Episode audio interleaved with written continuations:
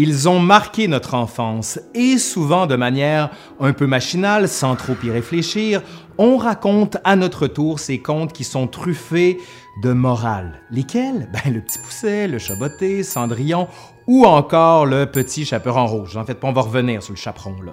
On a souvent réadapté, transformé, mis en image, en film ou en mémoire ces grands pans de la littérature française. Mais Connaissez-vous vraiment ces contes-là? Je veux dire, mais connaissez-vous toutes les versions de ces contes-là? Si je vous dis que dans Le Petit Chaperon Rouge, l'héroïne, le chaperon, mange la chair et boit le sang de sa grand-mère, pire, qu'elle se livre à un véritable striptease devant le loup et se libère in extremis grâce à une ruse scatologique. Aujourd'hui, tout ce qu'on retient du Petit Chaperon Rouge, ce sont les dangers de la désobéissance, mais comme vous vous en doutez, il y a plusieurs versions d'un même conte. Et toutes ces histoires-là, c'est beaucoup plus complexe qu'on ne le pense. Allez, aujourd'hui, à l'Histoire nous le dira, les contes de notre enfance, Director Scott.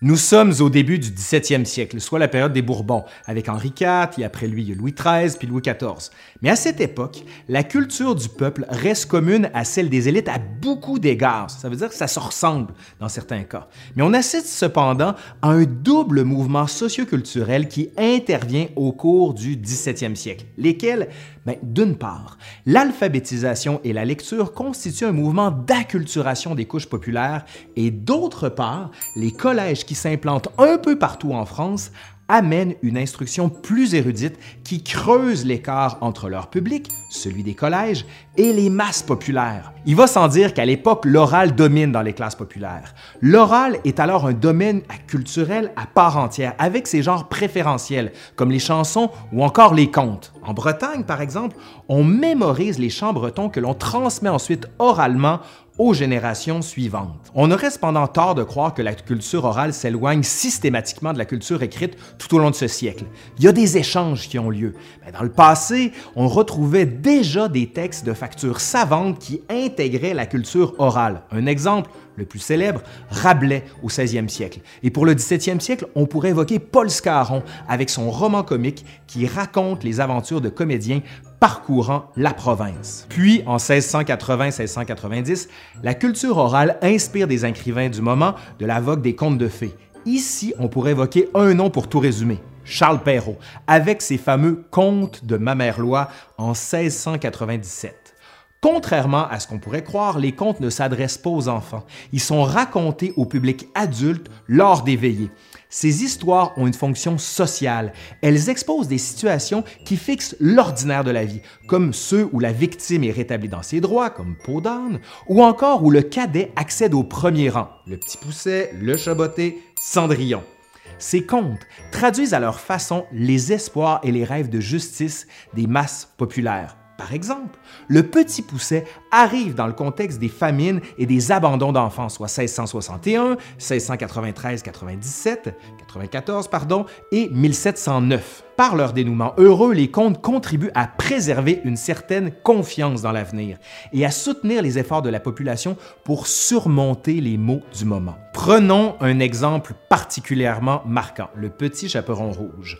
On l'a souvent repris, transformé, mais comme je vous disais en ouverture, on ne connaît souvent que la version édulcorée de ce conte. Issu de la tradition populaire, on raconte qu'on retrouve plus d'une centaine de versions de ce conte.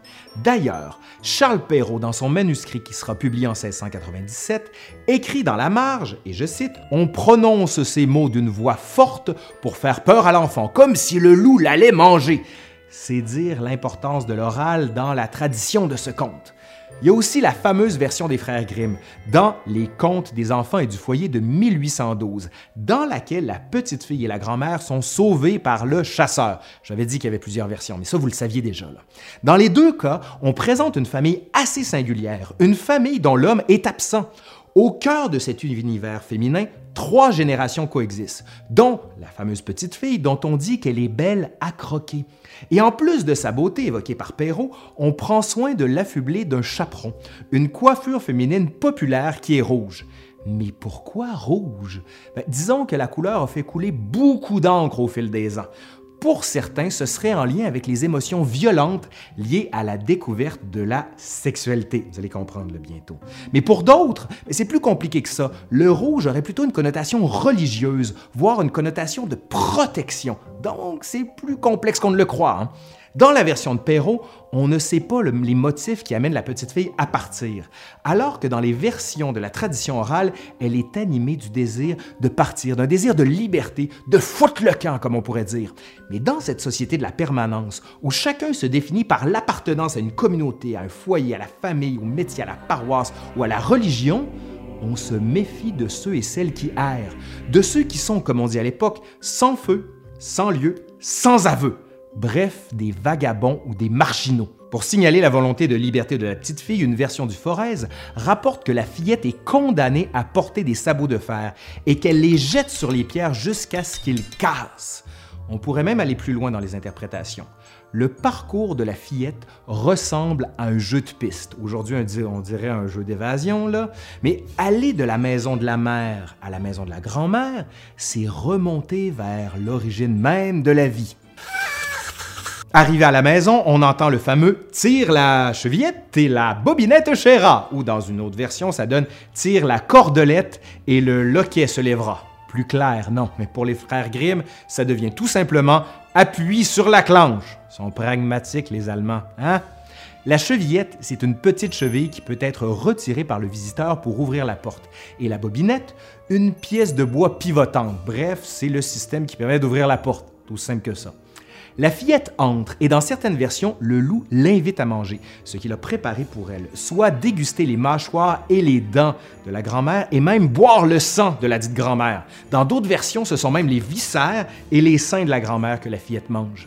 Puis, lorsque la fillette s'apprête à rejoindre le loup dans le lit, parce que oui, ça, ça se passe, elle demande, et je cite, Où faut-il mettre mon tablier?